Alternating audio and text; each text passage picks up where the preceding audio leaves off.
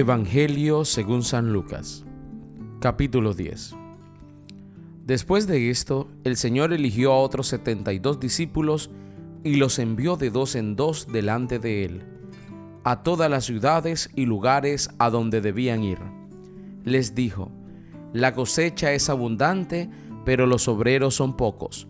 Rueguen pues al dueño de la cosecha que envíe obreros a su cosecha. Vayan, pero sepan que los envío como corderos en medio de lobos. No lleven monedero ni bolsón, ni sandalias, ni se detengan a visitar a conocidos. Al entrar en cualquier casa, bendíganla antes diciendo, la paz sea en esta casa. Si en ella vive un hombre de paz, recibirá la paz que ustedes le traen. De lo contrario, la bendición volverá a ustedes. Mientras se queden en casa, coman y beban lo que les ofrezcan, porque el obrero merece su salario.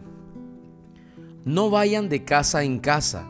Cuando entren en una ciudad y sean bien recibidos, coman lo que les sirvan. Sanen a los enfermos y digan a su gente, el reino de Dios ha venido a ustedes.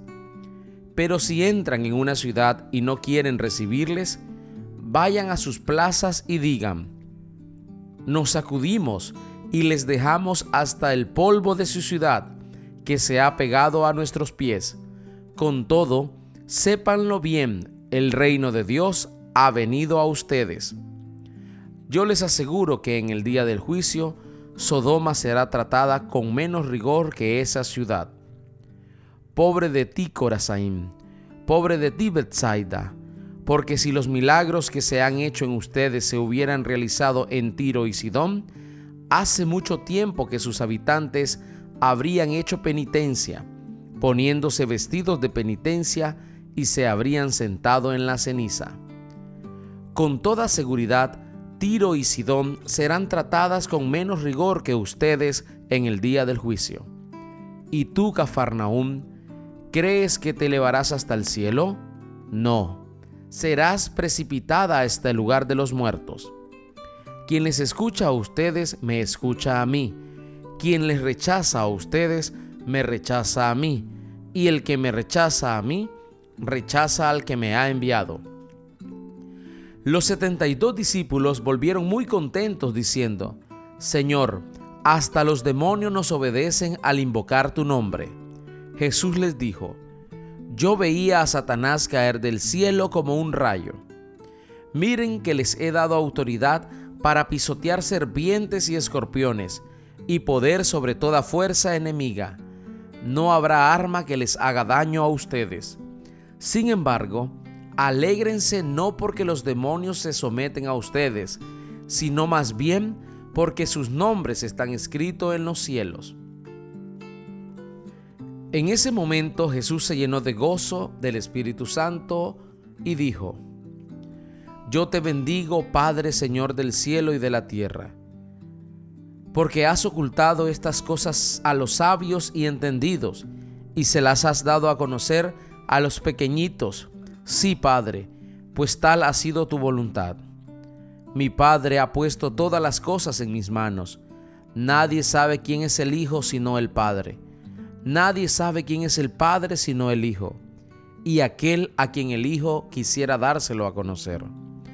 Después, volviéndose hacia sus discípulos, Jesús les dijo a ellos solos, Felices los ojos que ven lo que ustedes ven, porque yo les digo que muchos profetas y reyes quisieron ver lo que ustedes ven y no lo vieron, y oír lo que ustedes oyen y no lo oyeron un maestro de la ley que quería ponerlo a prueba, se levantó y le dijo, Maestro, ¿qué debo hacer para conseguir la vida eterna?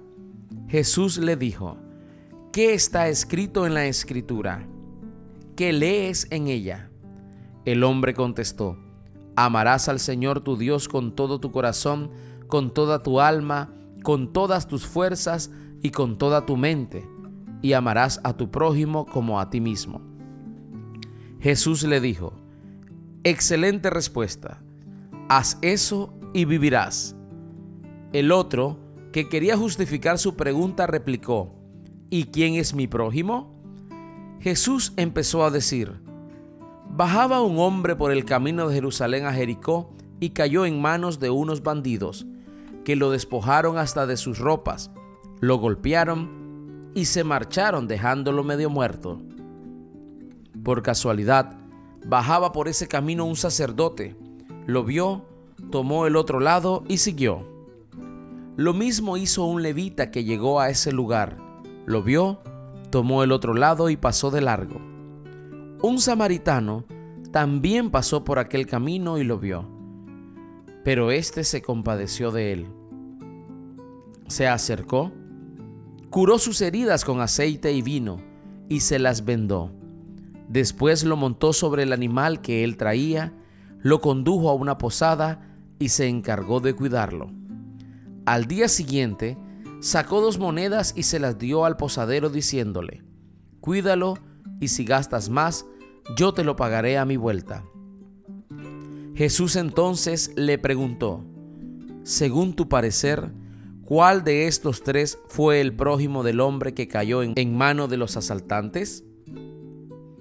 El maestro de la ley contestó, el que se mostró compasivo con él, y Jesús le dijo, vete y haz tú lo mismo. Siguiendo su camino, entraron en un pueblo y una mujer llamada Marta lo recibió en su casa. Tenía una hermana llamada María que se sentó a los pies del Señor y se quedó escuchando su palabra. Mientras tanto, Marta estaba absorbida por los muchos quehaceres de la casa a cierto punto, Marta se acercó a Jesús y le dijo, Señor, ¿no te importa que mi hermana me haya dejado sola para atender? Dile que me ayude. Pero el Señor le respondió, Marta, Marta, tú andas preocupada y te pierdes en mil cosas.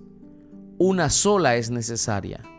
María ha elegido la mejor parte, que no le será quitada.